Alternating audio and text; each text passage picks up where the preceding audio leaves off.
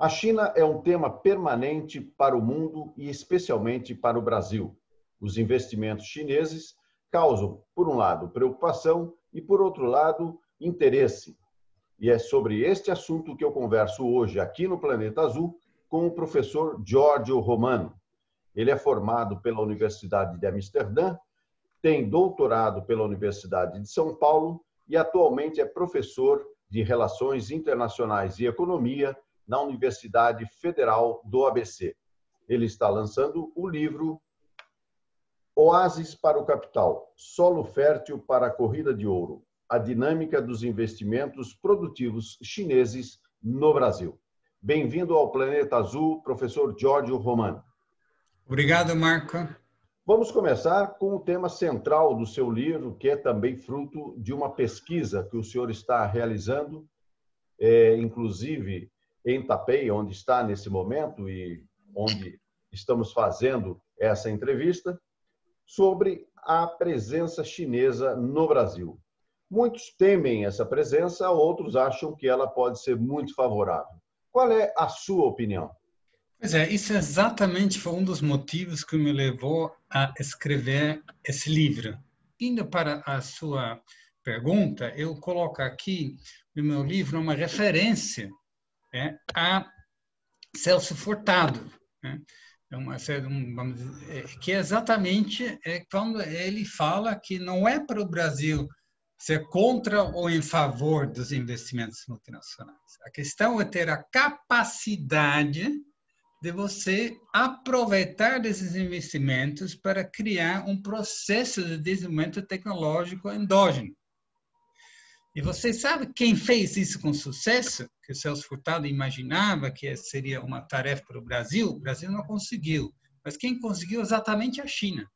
Então, o, o, o, a minha conclusão é que se o Brasil quer aproveitar né, desse interesse da China né, no Brasil, né, desses investimentos do Brasil, ele quer, tem, tem que fazer exatamente o que a China fez. Ter um, um, um projeto nacional de desenvolvimento tecnológico, né, colocar, é, pautar é, é, esses investimentos dentro é, de um projeto é, que prevê, por exemplo, transferência tecnológica, é, um, um, upgrade da, da, capacidade da, da indústria brasileira e, e, e, por aí vai. Negociar, negociar e aproveitar é que o Brasil não é um país pequeno, é um país com um grande mercado e que está há mais de 10 anos, há muito tempo já, entre os cinco países no mundo que mais recebe investimentos internacionais produtivos e que é um dos países é, centrais para a política de expansão do capital da China. Então, é, isso significa que você não é qualquer um. É, você é grande e tem que se comportar como tal, tem capacidade de negociar esses, investimentos né, e trazer para aqueles setores, aquelas políticas que é, que, que precisa para você é, subir na, na, escada, não só ser um simples receptor passivamente, achar que quando eles vêm, eles vão resolver os problemas. Nesse sentido da necessidade do país, nosso país, estar aberto ao investimento estrangeiro e também ser um dos cinco primeiros em nível mundial, a questão de ser chinês, esse investimento, ele provoca algum tipo de, é, de preocupação em relação à soberania do Brasil? Ou isso não é tão assim, ou seja, não tem essa preocupação? Veja, há uma discussão no mundo muito quente né, sobre as supostas intenções políticas e estratégicas da, da China com essa exportação do capital. O, o Deng Xiaoping abriu né, o país para investimentos é, internacionais, investimentos produtivos. É, então, a China era o grande receptor. Isso aumentou muito. Né, se tornou né, o segundo maior receptor depois dos Estados Unidos desses investimentos internacionais de, de empresas do, do capital é, japonês, europeu, americano, próprio capital chinês na diáspora, etc. Muito bem. a partir é, de 2014, 15, começou o movimento de exportação do capital. Né?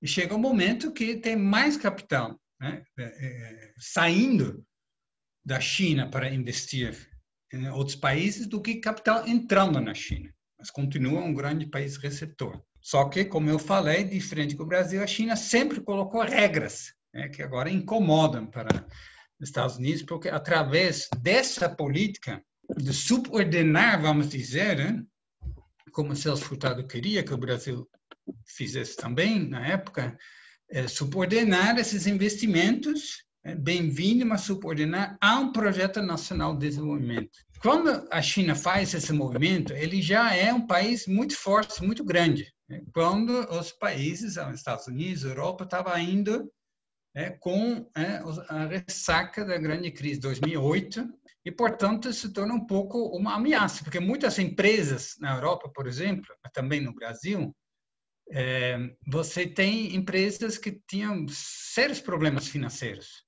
Por exemplo, a EDP, é, empresa elétrica em Portugal, estatal, precisava ser privatizado, quem compra, ninguém está interessado, bum, chinês compra. Depois tabela também ganha ativos no Brasil. Então, tem várias empresas, não só estatais, também privados, é que os chineses encontraram lá uma oportunidade de negócio. Agora, alguém pode achar, ah, tem uma, eles foram lá para. Não, simplesmente é, o Portugal falou, eu preciso disso. Foram lá, pegaram o porto da Grécia. Então, no geral, no mundo, né, você teve um primeiro momento, ah, vocês estão bem-vindos, etc. E depois começou a ter uma certa preocupação com a força econômica da China e que isso pudesse, pudesse é, enfim, é, é, ser trans, traduzido também uma força política e, particularmente, isso ameaçaria a hegemonia dos Estados Unidos. Então, aí começa essa, essa, vamos dizer, essa campanha é, de interpretar esses investimentos chineses de uma forma é, mais negativa, né? é, enfatizar que são muitas empresas, não só, mas muitas empresas estatais, que as empresas estatais estão dominadas pelo Partido Comunista Chinês e, portanto, deve ter um, um, é, um grande projeto político de dominação, quem sabe, Agora, no Brasil, né, estou falando aqui no, no, mundo, isso agora está muito quente na, na, na Europa também. Né? O Trump ele, ele foi muito duro, né? obrigou também os europeus a ser duros, acusando as, essas empresas chinesas de roubo de tecnologia, de, de não seguir as regras, inclusive por serem estatais, não se comportar é, como empresas é, privadas que só procuram lucro a curto prazo, etc, etc. Mas no Brasil, eu, é, eu acho que essa questão se coloca em outro patamar, por vários motivos. Primeiro, você fala, esse capital chinês ali ameaça a soberania do Brasil? Pois bem, o Brasil sempre teve aberto é, o capital é, internacional e, na verdade, é, com raríssimas exceções, em alguns setores, é, o setor do petróleo, claro, com o Petrobras era a grande exceção, mas dos demais setores, é, nunca houve é, essa preocupação. E, é, e a gente tem que entender que o Brasil, desde 2013, 2014, está numa crise, é, uma crise econômica, perdeu o dinamismo, e, portanto, a, a, a minha impressão é que essa preocupação é, no Brasil é muito menor, mas é, mas no, no, caso do Huawei, por exemplo, aí tem essas pressões né, de, de, fora, etc. Agora, os pesquisadores né, que analisam é, a questão da, dos investimentos chineses, é, que, que, a minha é, um pouco que eu quero polemizar um pouco a questão de sempre procurar o que tem de diferente. E, e, a minha abordagem, antes de avaliar o que seria diferente, que claro, é um país, é um tipo de capitalismo muito diferente, como o capitalismo alemão também diferente do capitalismo estadunidense, isso também explica né, porque você teve uma comissão de fábrica na Volks primeiro e não na Ford. Né? Tem a ver com o país de origem, é, e como esse capital é, é de onde vem, como passam culturas e estratégias, etc. Ô, Jorge, é... mas só te interrompendo, porque sim, é, sim, claro. entra nessa questão da forma como o capitalismo hoje em dia está atuando no mundo. Existe é, o, a, a, realidade é, de ser um, um, capitalismo financeiro, ou seja, onde o, o setor financeiro ele joga um papel muito importante na geração e na disseminação desse capital. Nesse sentido, até que ponto os chineses, é, com essa capacidade, com esse capital acumulado atualmente, que consegue é, ser transposto e, aplicado em outros países, até que ponto também esse capital chinês é, não vai entrar nesse sistema do capital financeiro também, onde apenas é o dinheiro gerando dinheiro e sem grande produtividade. Você vê esse risco também no caso específico do capital chinês? Não, veja, vamos, vamos aí você faz uma pergunta um pouco complexa, né? porque eu começo exatamente a explicar. A primeira coisa a gente tem que diferenciar entre investimentos financeiros, né? aquelas que entram no Brasil saem no Brasil, né? procura lucro fácil, né? atrás de aplicações financeiras, né? aquela capital que vem e sai, que normalmente esse é o capital que é discutido nos jornais. Quando no jornal você lê, ah, entrou capital, saiu capital, não está falando capital produtivo, está falando capital financeiro. É esse que as manchetes gostam, esse que, que, que aparece nos jornais. Né? Porque ele é rápido e ele pode causar é, é uma, é, é um termômetro, é considerado um termômetro, né? se vai bem, é, o pessoal vem, né? e, e, se tem condições de fazer lucro, se não se tem perigo de instabilidade, etc., ele sai. Né? Então, muitas vezes, é, é, quando diz capital internacional está saindo do Brasil, se refere a isso, capital financeiro, mas não as empresas multinacionais. Né? Se a Exxon dos Estados Unidos vem, ele não vem para a Bolsa de Valores, ele vem para o petróleo do Brasil, é economia real. Né? Quando a Boeing estava interessada, agora não mais, na Embraer, ele vem porque ele quer esse mercado de produção da economia real. Meu livro é sobre a economia real. Né? Ele é influenciado pela lógica do capital financeiro? Sim. De que forma? Porque as empresas é, capitalistas é, ocidentais, eles têm, evidentemente, a pressão dos acionistas de pagar dividendo. Né? Então, tem uma preocupação mais com o lucro a curto prazo, mas o lucro gerado na economia real. E aí que é uma diferença com a China. Quando você tem uma empresa estatal, você, de repente, embora essas empresas todas também estão listadas na Bolsa de Valores, mas são percentagens é, tipo 20%, 15%, 30%, não, não, a maioria controla acionário, quem controla é, de fato, é nessas empresas estatais, tem também empresas privadas, né? o Huawei, por exemplo, é uma empresa privada, é, a Cherry é uma empresa privada, é, mas é, é, BID lá em Campinas, é, Build Dreams, uma empresa privada, mas as grandes empresas estatais que estão também é, é, chineses estão no Brasil, eles são a maioria das ações estão no, no, na mão do Estado. Né? E eles podem, é, vamos dizer, ter o luxo, eles não estão eles não estão subordinados a essa pressão do setor financeiro. Isso tem a ver com uma característica do capitalismo chinês. O que, o que você descreve, né, é, que é muito forte nos Estados Unidos, depois pegou também o capitalismo europeu, né, é, se achava que isso seria menos na Alemanha, mas a repercussão da crise de 2008 mostrou é, como é, essa lógica do capital financeiro, é, como, como um, um, vírus tinha entrado também no setor bancário na, na Europa, pegou mal. E aí tem uma grande diferença entre o capitalismo chinês e o capitalismo dos outros países, que exatamente é o que o, o Marco Sintra do IPEA chama da muralha chinesa. Né? O setor financeiro está completamente é, é, é, fora desse circuito. É a grande diferença é essa. Ou seja, ele é estatal por 95% né? e ele é por 99% nacional. Então, a China é um capitalismo onde ainda a a, as finanças estão a serviço da produção. É, os, os, bancos, no caso, as operações financeiras, eles financiam as operações do Belt and Road, eles financiam as operações das empresas. Quando a empresa é, chinesa vem para explorar o pré-sal, aí vem o banco chinês para financiar isso, mas ele vem para financiar é, é, as operações das, da, dos petroleiros chineses que pegam o petróleo do pré-sal e colocam como condição que o Brasil também compra os equipamentos e peças da China, ou seja, também operações da economia real. Né?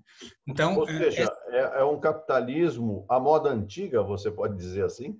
Veja, sempre você teve essas diferenças, né? né? Como eu falei, na Alemanha o capitalismo era mais setor bancário, mais conglomerados industriais, comandava, a Bolsa de Valores sempre teve mais é, presença é, no capitalismo americano, etc. Mas isso, de fato, é, é muito diferente é, no, no, no, caso da China é, e nada indica, né? isso tem a ver também com o controle de capitais, etc., que isso mude. Né? Então, não é, é finance-led capitalism. Né? Aqui tem é, um, um, projeto de desenvolvimento, desenvolvimento tecnológico, e isso precisa né, de matérias-primas, precisa de mercados. Né? Essa é a lógica dessa expansão é, do capital. A China, assim como o Brasil, é, faz parte dos BRICS. Inclusive, recentemente tivemos mais uma cúpula do BRICS, é, onde teve a participação do presidente Jair Bolsonaro pelo Brasil. Como que você vê esse movimento do, dos investimentos chineses dentro do BRICS? Você pode analisar os investimentos das empresas chinesas é, de forma microeconômica, ou seja, você olha a empresa, ele tem uma estratégia, essa estratégia é exatamente como é, os livros sobre investimentos multinacionais descrevem, é, ele é resource seeking, ele faz isso, ou ele, é, enfim, ele, ele é market seeking, procura mercados, ah, procura é, ativos tecnológicos, né, não é tanto caso no Brasil, mas tem a questão do mercado, tem a questão dos recursos, etc. Então, nesse aspecto, né, é, de fato, não, não não há uma é, é, um newcomer, né, um novo ator, mas que se coloca lado a lado dos outros que já estão aqui. Tem a General Motors, tem, tem, tem a Ford, tem, tem, a Toyota, tem a Hyundai, agora também tem a Chery, para, enfim, ficar no setor, e a BID, etc. Né? Mas, é, para ficar no, um exemplo simples, né? ou seja, ou tinha a Petrobras, tinha a Shell, tinha a Exxon, agora também Sinopec, etc, etc. Então, até aí, é, não é olhar para a empresa. Agora, essas empresas, é, isso não contradiz, né? não contradiz é, a ideia que há uma grande estratégia por parte da China. Eu digo que há mesmo. É, a mesma, mas essa estratégia não me parece ser uma estratégia de querer dominar o mundo, né? ou se colocar como um novo hegemon.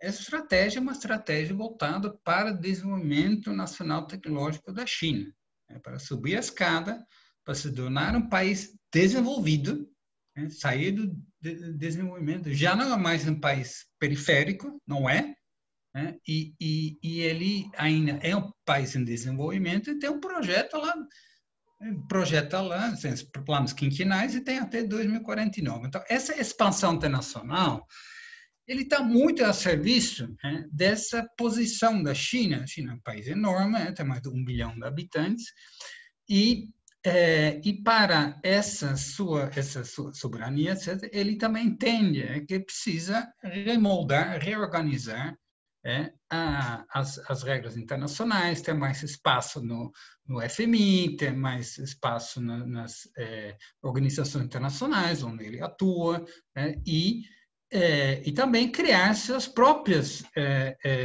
agrupamentos, né, onde ele, né, não é Washington, mas onde é Beijing, né, é, possa então exercer é, essa, é, enfim, agrupar países em torno de pautas diferenciadas, são mais pautas relacionadas ao desenvolvimento, etc. Então, nesse, nesse aspecto, o BRICS ele tem esse sentido, como também tem várias outras iniciativas, né? por coincidência, ontem mesmo né, foi assinado, depois de oito anos de negociação, um tratado de livre comércio aqui na Ásia, é, que envolve é, um conjunto de, de, de, países da, da ASEAN, né, da Sudeste Ásia, com também Japão, Coreia do Sul, Austrália, e que é, embora formalmente uma iniciativa da ASEAN, é uma iniciativa da China, ou seja, a China assinou ontem, foi assinado o maior acordo de livre comércio, é, onde a China é, é vamos dizer, o líder, né, é, que, que e, e, e, não tem a presença é, dos Estados Unidos. Né? Muito bem. Então, é, e, e, essa, e, e, isso faz parte é, de, um, de, um, projeto mais, mais amplo, é, que é o Belt and Road, a iniciativa é, que é, são grandes, é, virou uma marca, um, tudo agora entra no, nesse projeto, embora o Brasil não assinou, é, nada de que vai assinar, também acho que não, não, não há tanta urgência né, de assinar um memorando de entendimento para aderir ao, ao BRIMA, já tem, é, se não me engano, 19 países na América Latina que também já estão participando, parece que a Argentina está também entrando nesse grande projeto, mas são todos é, é, esforços, então, para você é, ter, no caso do BRICS, são grandes projetos de infraestrutura. E o que o, o, o BRICS fez, tem duas fases do BRICS. A primeira fase era reagir, a, foi criado exatamente em 2008, lá na, com a crise do, é, financeira global, né, 2008, 2009, né, e, e, aí era uma forma de articular em conjunto né, para juntos é, atuar, inclusive no G20, articular as posições no G20, articular as posições no FMI, e depois, na segunda fase, em 2014, a partir da reunião aqui em Brasília, ainda no governo Dilma, criou-se o novo Banco do BRICS é, e o acordo é, de compartilhamento da, das reservas em caso de, de, de necessidade, mas isso é, é virtual, né? É, e, mas o Banco do BRICS é, é, é, realmente é a nova face dessa nova fase, é, que, que então pode financiar grandes projetos que são eh, que podem beneficiar é, é, várias empresas, podem beneficiar empresas brasileiras, podem beneficiar empresas da Índia, etc. E que, mas é evidente é que é, também beneficia muito essa expansão do, do capital chinês. Né? nós estamos falando, na prática, de uma nova rota da seda, que, aliás, é, é a denominação que os chineses dão para essa expansão em nível mundial e, particularmente, em algumas regiões é, do planeta. Essa nova rota da seda, até que ponto ela representa efetivamente a possibilidade da China, num prazo é, relativamente curto, vir a se tornar grande, a grande potência mundial substituindo os Estados Unidos. Existe essa possibilidade? Eu não vejo. Eu vejo se tornar uma grande potência sim. Mas essa ideia do mundo multipolar. Né? Não vejo que necessariamente né, há espaço é, para vários é, é, países atuarem internacionalmente, inclusive para o Brasil, inclusive para a América Latina. Né? É, eu não, não, vejo assim é, uma substituição né? Mas, enfim, isso já seria um. O, que eu vejo se há uma tentativa, da, um esforço grande da China de se colocar como parte da solução para os problemas internacionais, mas muito visando o seu próprio interesse é, nacional. E aí, aí que está o ponto, sua primeira pergunta, isso é bom ou não para a América Latina, isso é bom ou não. Isso pode ser bom, pode ser muito ruim. Isso depende. Se você não tem uma estratégia própria, né, aí você simplesmente vai ser a mesma história, né, é, só com outro nome, né, é, de ser dominado por, por, pelo capital externo. Né. Não, não há nada é, na, na, intenção da China que diz que ele vem aqui para ajudar o desenvolvimento dos outros países. Né. Quem, quem tem que ter essa preocupação é a própria América Latina, é o próprio Brasil. Né. Aí, por exemplo, se, se, a gente pega a questão do comércio, que não, não é assunto no livro, mas você pode claramente dizer que assim, a exportação, né, depois de 2010, a exportação de, de produtos de manufatura chineses, né, ele, é, ele, a própria atuação da China, ele vai é, substituir algumas iniciativas de criar é, relações entre os países da América Latina. Então, para ser concreto, a Argentina, em vez de comprar uma geladeira do Brasil, compra da China. Né? Então, o próprio mercado brasileiro, a exportação de produtos da manufatura do Brasil foi prejudicado né, pela atuação é, chinesa. A questão da, da, possibilidade de atuar em conjunto, né? por exemplo, a, a soja é Brasil, mas é na verdade o Cono Sul. Né? É o Cono Sul e, e, no caso Paraguai, como não tem relações diplomáticas, porque Paraguai ainda é, se limita a ter relações diplomáticas com Taiwan, né? portanto tem relações com a, a República é, Popular da China, ele muita da sua soja exporta através da Argentina. Né? Então, aparece nos, dados como exportação da, da, Argentina. Mas o que eu quero dizer é tem a exportação dos Estados Unidos, mas aqui no Cono Sul, é, você poderia ter mais articulação no âmbito do Mercosul, por exemplo, é, ter acordos como negociar com, com a China. Porque no caso do Brasil, é, você tem uma, é, uma demanda da China que é soja é, é, no, em grau. Né? É, é, e, portanto, não processado. Né? E eles construíram a capacidade de processão lá. E por que a gente tem que aceitar isso? Se eles dependem da importação de soja, por que o Brasil não pode, então, é, é, dizer, não, vamos exportar produtos do, do, do maior é, valor agregado, né? É, o, o, o, soja processado, até o, o óleo, é, e você compra, então, e a gente cria aqui. Não é alta tecnologia, mas é mão de obra, é, é valor agregado, etc. É só um exemplo, é só um exemplo que poderia ser articulado é, também é, no âmbito do Mercosul. Ou, por exemplo, uma crítica forte no caso da soja, que é, se tornou, bom, você vê aí, os preços estão aumentando no Brasil, etc. Né? Tá, tá um festival de exportação para a China e e ainda mais com o dólar, impacto no mercado interno, mas tem a questão que é, a, a, tributação desse setor é mínima. Né? E isso também poderia ser uma coisa que poderia ser articulado é, com os outros países é, no Cono Sul e ter, ou, seja, tudo isso tem a ver com como o país né, se organiza para é, para não só pensar né, nos lucros de alguns setores que, que se aproveitam dessa relação com a China, é, mas de tentar é, criar uma, é, enfim, voltando a Celso Furtado, subordinar essas relações internacionais a um projeto nacional de desenvolvimento tecnológico. É como, por exemplo, a tecnologia.